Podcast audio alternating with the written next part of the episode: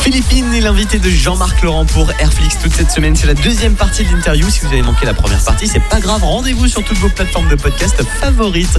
Bonsoir Jean-Marc. Airflix avec Jean-Marc Laurent sur Fréquence 3. Bonsoir à tous. Rendez-vous avec Philippine, euh, l'artiste qui monte et qui marche. En 2018, elle a participé à The Voice, mais aucun des membres du jury ne s'est retourné. Comme quoi, The Voice, c'est pas une finalité. Au contraire, il faut poursuivre au-delà et en vouloir. C'est ce que va nous raconter Philippine ce soir. Airflix avec Jean-Marc Laurent.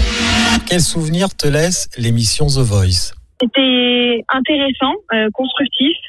Euh, ils, se, ils, sont pas retournés, mais, mais euh, c'était quand même une super aventure. On m'a toujours dit c'est très bien par- parce que c'est un bon tremplin. C'est vrai que c'est vu par des millions de téléspectateurs, donc c'est quand même hyper, euh, c'est énorme quoi. Et c'est une super, euh, c'est une super expérience parce que j'avais jamais fait de télé. Je connaissais pas trop ce milieu euh, des, bah, des projecteurs. Oui. Et du coup, quand j'ai fait ça, c'était, c'était quand même hyper stressant déjà. Je sais que bah, j'ai- j'ai chanté, il était une heure du matin. Euh, j'ai pleuré avant de monter sur scène parce qu'il était une heure du matin et je sentais que j'allais pas pouvoir chanter tellement que j'étais fatiguée.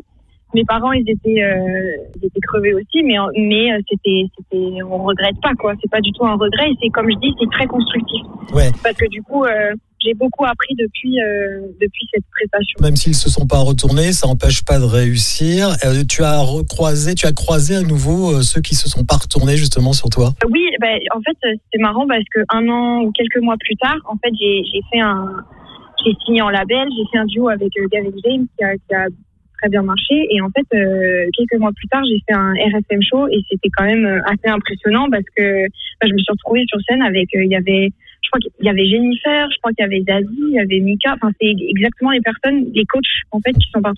Et du coup, j'étais là, ben comme quoi, euh, ça veut pas dire que que The Voice ça marche pas parce qu'il y a beaucoup d'artistes qui pensent ça, qui Ouais. pensent que c'est la. Alors oui, effectivement, c'est un super tremplin, mais mais il faut savoir qu'il n'y a pas que ça. Euh, faut pas se décourager. En fait, je dis pas ça dans le sens euh, The Voice, c'est super. euh, Je trouve ça, je trouve que c'est une super opportunité pour les a- artistes, mais il faut pas non plus que que ceux comme moi euh, pour qui ils se sont pas retournés, faut pas se décourager. Je dis ça parce que moi, je me suis découragée, j'ai failli arrêter la musique. Donc, euh, donc voilà, j'ai eu une belle revanche après avec tout ce qui s'est passé.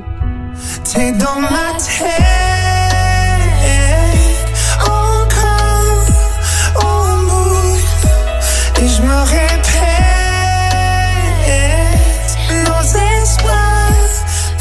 Gavin James qui a écrit en 10 minutes Always, c'est en tout cas ce qu'il raconte. L'Irlandais a donc choisi Philippine pour son duo en français.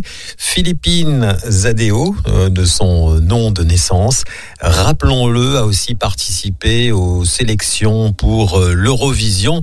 Elle ne l'avait pas remporté et elle avait participé à cette euh, émission avec Banon. On écoute un moment de Banon et on se retrouve demain à 19h20.